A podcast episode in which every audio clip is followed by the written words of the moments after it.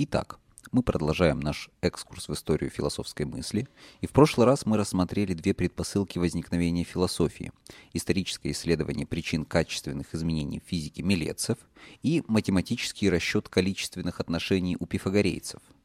Оба подхода к предмету философии оказались ограничены сферой опыта, в котором единое и многое соотносятся, и вся задача сводится к тому, чтобы установить это отношение – в таких исканиях принципиально невозможно дойти до конца, не натолкнувшись на противоречие, будь оно выражено в проблеме квадратуры круга или определения первоначала. Разрубить этот Гордиев узел эмпирического познания удалось Ксенофану, странствующему рапсоду из города Колофон. В своих поэмах он отвергал все конечные способы мышления, в том числе мифологические представления, и за критику традиционных верований был изгнан со своей родины. Неудовольствие соотечественников он вызвал следующим фрагментом поэмы, все на богов возвели Гомер с Гесиодом, что только у людей позором считается или пороком. Если бы руки имели быки, и львы, или кони, что прессовать руками, творить изваяния, как люди, кони б тогда на коней, а быки на быков бы похожих образы рисовали богов и тела их ваяли, точно такими, каков у каждого собственный облик.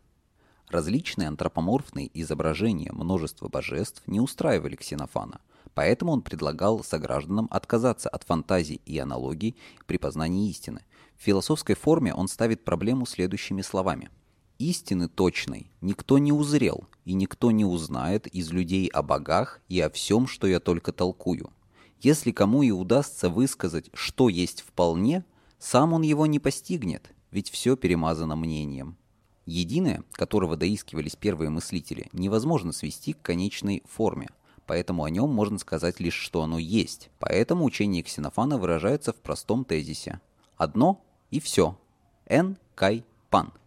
По мысли философа, если есть единое, то ничего иного наряду с ним нет и быть не может, так как оно было бы одним из многого, то есть многим, а не единым.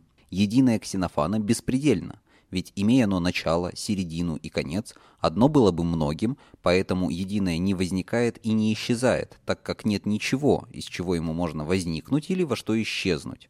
Сам Ксенофан, конечно, нигде не фиксирует эти выводы из своего положения, но мы можем восстановить логические следствия из его тезиса. Ксенофан не довольствовался лишь отрицанием многого, но также стремился дать положительное определение единству – только один из богов, меж богов и людей, величайший. Мыслью и видом своим на смертных он не походит, вечно на месте одном пребывает, не двигаясь вовсе.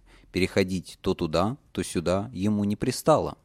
Далее, вопреки своему изначальному тезису, Ксенофан наделяет единое конечными антропоморфными определениями, расширенными до всеобщности. Поэтому Бог в его представлении всюду видит, всюду слышит и без труда умом все потрясает. Противоречивые искания Ксенофана не были совершенно бесплодны и нашли отклик в душе одного из жителей города Элеи Парменида. Он завершил стихийные поиски единства всего открытием первой философской категории – бытия. Свое учение он изложил в дидактической поэме «О природе», в ней он повествует о юноше, который стремится постичь истину, и с этой целью приходит к богине правде, Дика, сразу оговаривающей ему условия такого познания. «Пусть не принудит тебя многоопытной сила привычки думать невидящим оком, гулом наполненным ухом и языком говоря, логосом ты испытай, отвергаемый многими довод, мною тебе сообщенный, Приписывая самостоятельные определения тому, что само в себе их не имеет, слышимому, видимому и ощущаемому, мы мним, что познаем то, что действительно есть. Поэтому весь наш многообразный поток суждений об изменчивом бытии не подлинное познание, а лишь его видимость. Поэтому богиня предостерегает юношу. «Не допускай же себя до такого пути изыскания, что измышляют невежды, смертные о двух головах, беспомощно ум их плутает, как стадо без пастыря, бродят они наугад, глухие и вместе слепые, вздорный народ, небытие и бытие тем же самым и не тем же самым зовут, и путь во всем чают обратный.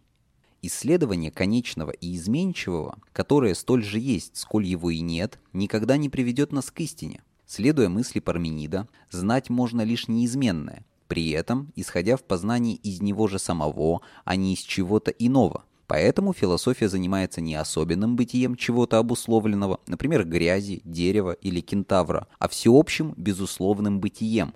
Для философского познания предмет не дан, наоборот, он получен через отрицание всего данного. Обратите внимание, уже в самом начале философское познание утверждает свой единый предмет, поэтому современные разговоры о философии техники, сознания, экологии можно назвать лишь историческим недоразумением, не имеющим отношения к предмету философии.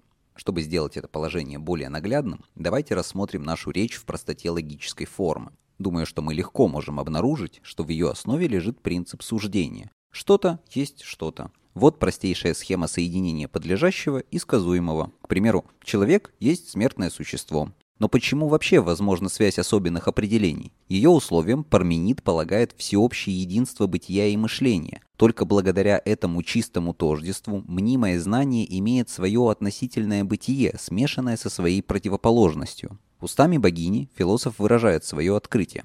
Мышление тождественно с тем, ради чего мысль есть. Ибо без бытия, в котором сказалась она, мысли тебе не найти, ведь кроме сущего нет ничего, и ничего не прибудет. В отличие от обыденного языка, в котором слова выражают более или менее случайные представления о бытии множества предметов опыта, философия сосредотачивается на необходимом единстве самого бытия. Оно открывается только в чистом мышлении, освободившемся от мнимого познания, где истинное и ложное всегда смешаны. Поэтому Парменид справедливо полагал, что истинная речь и истинная мысль есть одно и то же. Сущий язык философии позволяет ему впервые в истории выразить логическую сущность всего. Для понимания истины требуется не только отринуть привычный нам источник множества знаний, опыт, но и не упустить положительный момент единого бытия тождественного мышлению. Занятое этим единством мышления раскрывает логически необходимое основание всего, и не случайно философское познание Парменид назвал сверхчеловеческим путем. В своей простоте Философия свободна от случайности данных нам в чувствах и созерцаниях предметов, а поэтому способна понять первую всеобщую и необходимую философскую категорию – бытие. Парменид начинает характеристику истинного бытия с отрицания. Не рождено бытие и не гибнет нисколько. Цело, единого рода, незыблемо и бесконечно. Не было в прошлом, не будет, а есть вполне в настоящем, не прерываясь одно – Ему ли разыщешь источник? Как и откуда расти? Из ничего? Но чего нет, того нет. Выходит, что вопрос милецов о первоначале для философа просто не имеет смысла. Если мы мыслим единое, а не мним его в виде многого, путая бытие с небытием, то оно не имеет иного себе начала и конца. Далее Парменид уподобляет бытие скованной необходимостью глыбе на славу скругленного шара, пребывающего в своих границах. Этим геометрическим образом он завершает изложение истинного познания и указывает на мнение смертных, которые также следует постичь как пропорцию бытия и небытия. Каково каждое в отношении смеси изменчивого, такова и мысль, приходящая людям на ум – ибо природа его одно с тем, что мы разумеем, ведь величина и есть мысль. В отношении этого фрагмента стоит заметить, что Парменид, в отличие от пифагорейцев, полагал количественные характеристики порождениями мысли, а не самостоятельными абстракциями. В целом, учение Парменида можно назвать действительным началом философии. Всеобщее тождество бытия и мышления получит свое развитие в дальнейших учениях. Для нас это древнее открытие может казаться беднейшей абстракцией, но это лишь видимость. Вдумайтесь, как мы можем знать хоть что-то, не предположив, что мы познаем нечто истинное, при этом истинным для него способом. Поэтому открытие Парменида – первый шаг к развившейся в нашу эпоху конкретности философского понятия, первый акт логического мышления. Положение Парменида было усвоено его другом, Зеноном. По свидетельству современников, Зенон обладал достаточно суровым нравом, не любил ничего повторять дважды, можно себе представить, как тяжело ему бы пришлось в наши дни, участвовал в восстании против самозванного правителя Элеи Неарха, попал в плен и, чтобы не выдать имена других заговорщиков на допросе, откусил себе язык, сплюнув им в тирана. После такого жеста его бросили в ступу и истолкли. Зенон так впечатлился философским принципом Парменида о единстве бытия, что решил доказать несостоятельность противоположных представлений. Он взял на вооружение метод различия мнения и мышления и выступил против обыденного сознания, опирающегося на точку зрения бытия многого. В лице Зенона философия заговорила на языке мысли с мнениями людей. За такую способность философски рассуждать в области обыденной речи он был прозван двуязыким. Он указывал на те затруднения, апария, которые испытывает рассудок, утверждая, что единого нет, а есть лишь многое. Вот как Зенон последовательно выстраивал рассуждения для своих сограждан. Если есть только многое, то оно количественно неопределимо, сколько бы ни стремились его досчитать последователи Пифагора.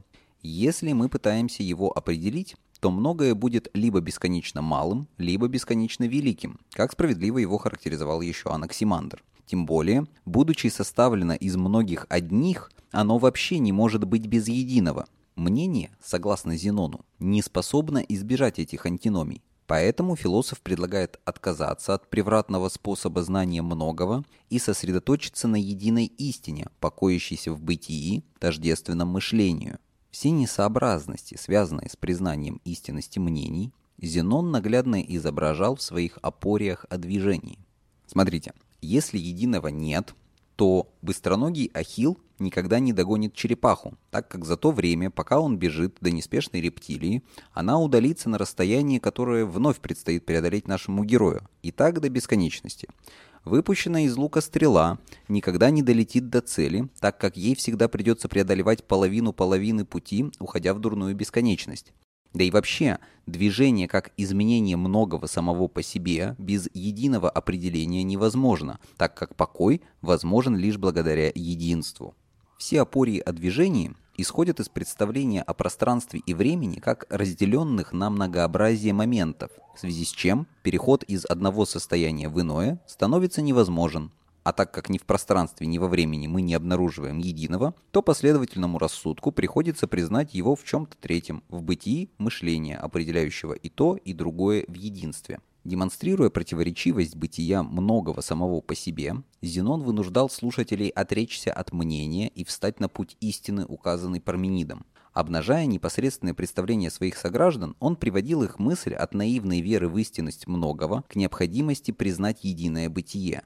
Но размышляя над их отношением, философ не только обнаружил невозможность бытия многого без единого, но и обратную взаимосвязь этих категорий. Аристотель лаконично формулирует затруднение философа. Если само единое неделимо, то, согласно Зенону, оно должно быть ничем. Доказывая небытие многого, он невольно опроверг и бытие единого, как чего-то потустороннего мнению.